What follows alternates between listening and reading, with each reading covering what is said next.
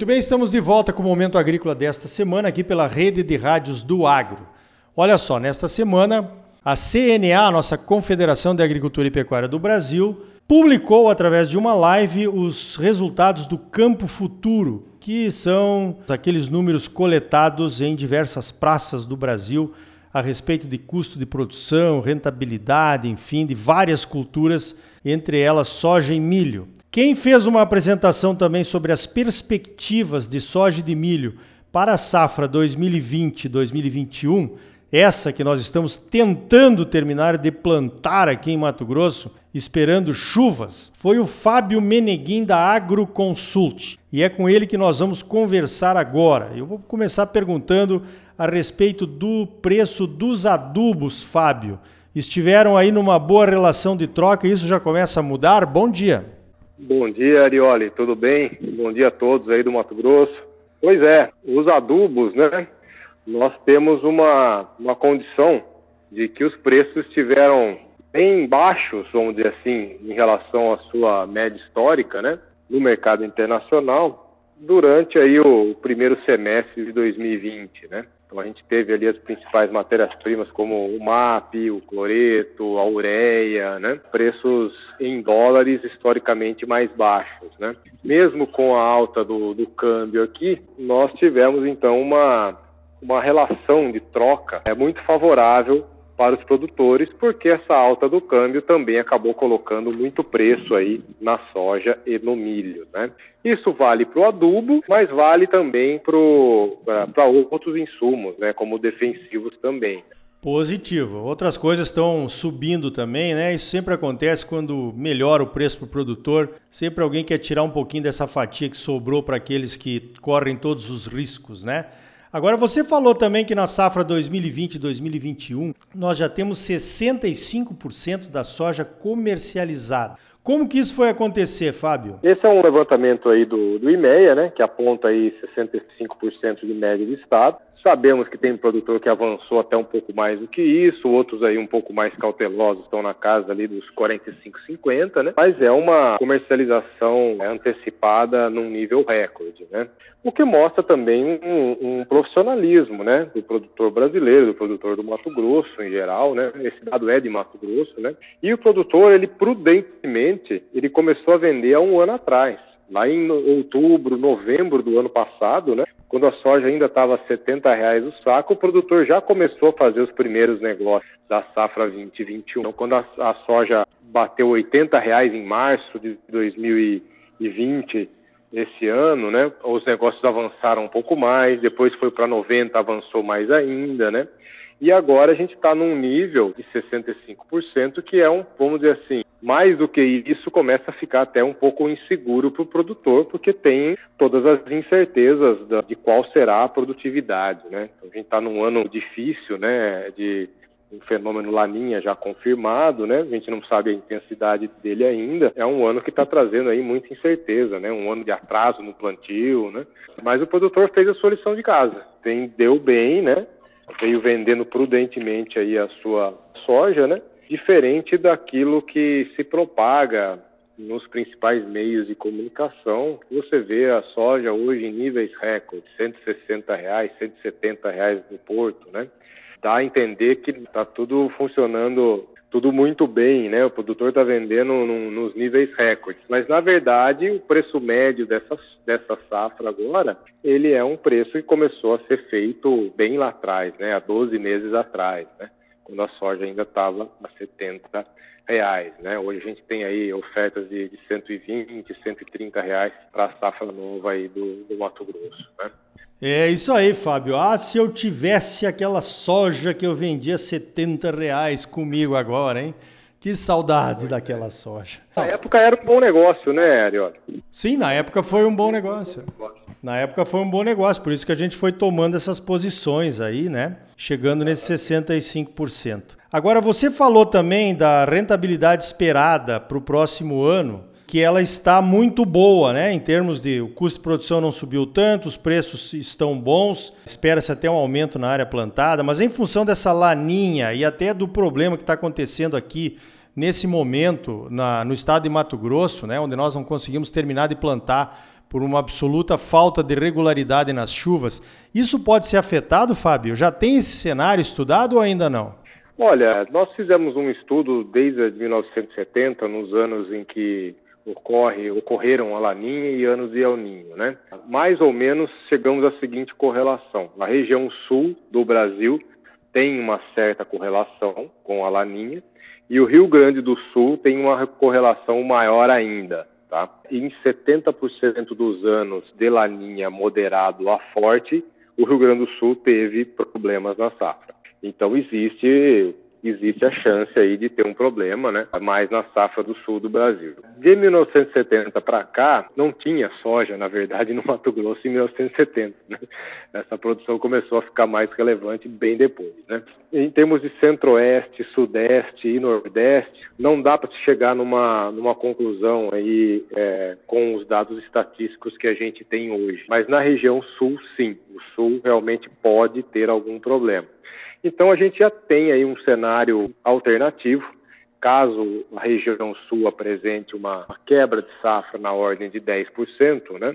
E que consequentemente também atingiria a Argentina, nós teríamos um quadro de oferta e demanda bem mais apertado do que aquele que nós temos hoje na soja global, né? E com isso os preços poderiam ultrapassar aí os 12 dólares o bushel, voltando aos níveis de preço ali de 2012, 2013, né? Muito bem, vamos esperar para conferir isso então. Vamos falar um pouquinho de milho e de demanda internacional, Fábio. Você já disse que no caso do milho nós temos um aumento no custo de produção de 2,5 a 3 sacas por hectare, mas em, por outro lado, o pacote de troca de milho por insumos está na melhor relação da história. E também por outro lado, nós já teríamos vendido 63% da safra de milho aqui em Mato Grosso. Como é que você comenta esses fatores do milho, Fábio? Exatamente. O milho ele está com uma relação de troca muito boa, né? Inclusive até já com falta de sementes aí no, mercado, né? As boas sementes já foram todas, né? Então tem até uma certa dificuldade aí para achar os híbridos desejados, né? Esse milho está muito bem vendido. Houve uma mudança aí na dinâmica de comercialização, principalmente no Mato Grosso, né? Com a chegada da da indústria nova de, de etanol, né? É, isso impulsionou muito as compras antecipadas e o produtor embarcou nessa onda, né? E também vender o milho da mesma forma que vendia a soja, né? Isso traz previsibilidade para o negócio, né? E, e, tem sido muito bom. Então já tem aí dois terços da safra já, já vendida. Mais do que isso, é difícil avançar por conta do, da dúvida, né, de, de, como será o desempenho da, da safrinha, né? Mas a gente sabe que tem produtor que avançou bastante, né? um certo risco aí, né? Mas o milho passou a ser um, um, um, bom negócio, a perspectiva de rentabilidade ela é muito boa, é a melhor da história, perspectiva de, da melhor rentabilidade da história e, consequentemente, isso estimula muita área, né? Inclusive, com o atraso do plantio da soja agora, né? A gente está vendo que em, em, anos onde assim normais, o produtor tenderia a tirar um pouco o pé da expansão da área de milho safrinho. Como a gente está num ano excepcional de preço, né? A gente está vendo o produtor falando não, mesmo mesmo com essa situação de atraso no plantio da soja, eu, eu vou arriscar toda a área de milho que eu estava planejando, né? Porque eu, vou arriscar nesse mercado aí, né? Essa próxima safrinha, provavelmente a gente vai ver uma porção maior dela dentro, dentro de uma faixa de risco, né? É, do que em safras anteriores. Né? Ah, positivo. Eu também acho que o produtor vai arriscar um pouco mais, até porque o custo de produção em sacas por hectare ficou menor e uma eventual quebra pode não chegar a afetar esse custo de produção. Né? Agora, Fábio, na questão do milho, e da soja. Dá para dizer que nós estamos num outro patamar de preços daqui para frente, tanto de milho quanto de soja?